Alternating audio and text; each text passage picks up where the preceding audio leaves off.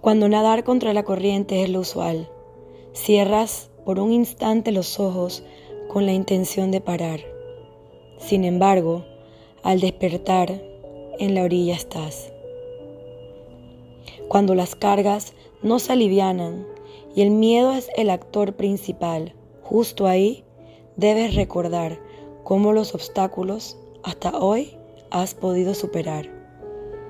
Cuando te desplomas en los brazos de la soledad, sin fuerzas para continuar, es cuando más la oración necesitarás. Cuando la oscuridad se entromete en tu vida de manera habitual, la vida te aclama brillar aún más. Cuando tus sueños se vean lejos e incluso desvanezcan frente a ti, no te detengas. Procura continuar hasta que la puerta correcta puedas encontrar.